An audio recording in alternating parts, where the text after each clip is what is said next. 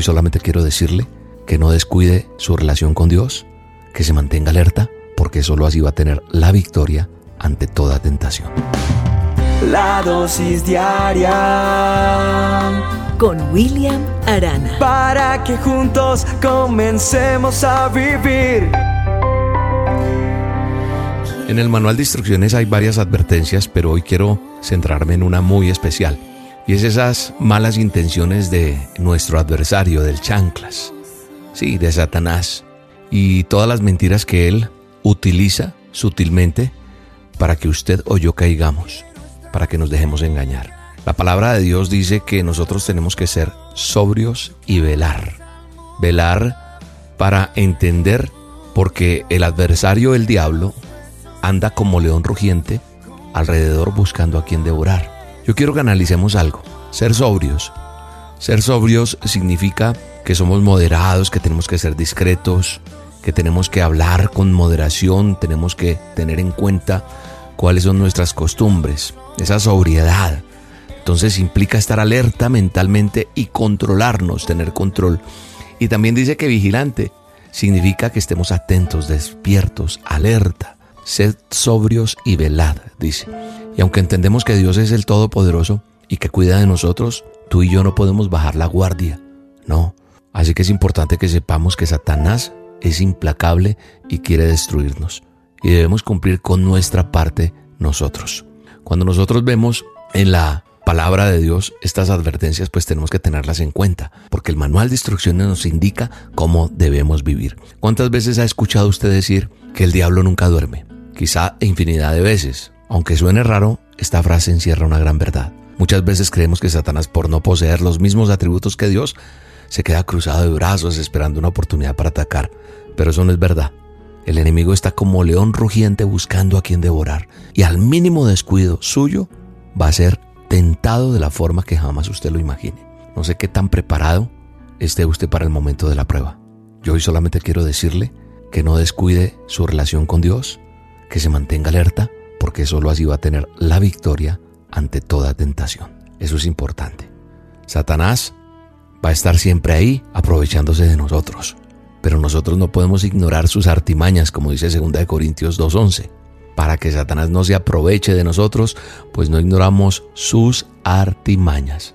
Así que nosotros tenemos que estar adelante, buscando la palabra de Dios, teniendo ese tiempo con Dios a solas, teniendo estas dosis cada día, aumentar nuestra fe, porque el diablo lo que quiere hacer es acusarte, difamar de ti, calumniarte, y eso es lo que él quiere, hacer que cada uno de nosotros caigamos. Cuando yo miro el versículo 9, precisamente de, Primera de Pedro, capítulo 5, verso 9, dice que, que nosotros tenemos que estar resistiendo firmes en la fe. ¿Qué resistir? Ese término tal vez militar, que significa parece firme, sin moverse, incluso bajo el ataque del enemigo, aún en condiciones difíciles, porque para nosotros los verdaderos creyentes, resistir es ser fuertes en nuestra fe, en lo que hemos creído. Tenemos fe y confianza en aquel que es mayor que el que está en nosotros, que el que está en el mundo. Dios es inmensamente más poderoso que cualquier cosa que haya creado. Así que no puede ser más fuerte Satanás. Fe significa persuasión, convicción y también una confianza en Cristo Jesús. Y cuando se usa como la fe fuerte en nosotros, también puede describir un sistema de creencia, de tener una fuerte convicción hacia las palabras de Dios. Así que vamos para adelante. ¿Sabe una cosa? Los militares profesionales saben que los soldados se vuelven más resistentes al enemigo cuando la frecuencia de los ataques que enfrentan aumenta. Y entonces las tropas experimentadas se les conoce como soldados curtidos en batalla.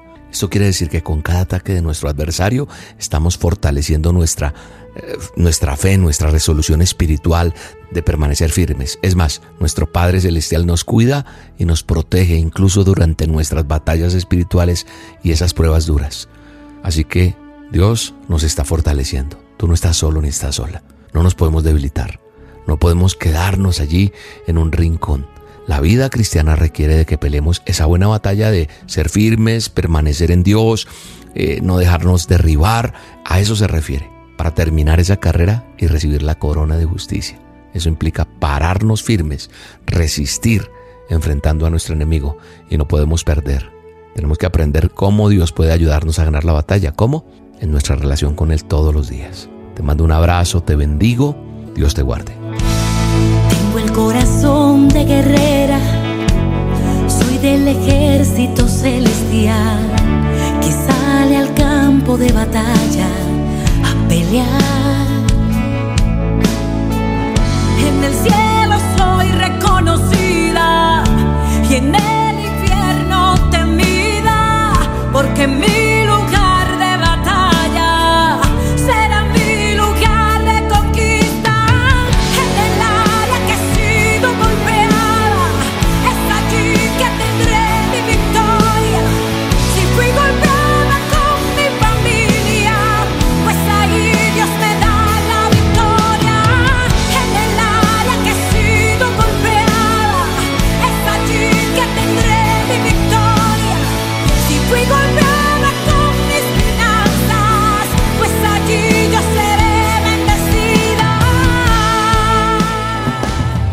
La dosis diaria con William Arana, tu alimento para el alma.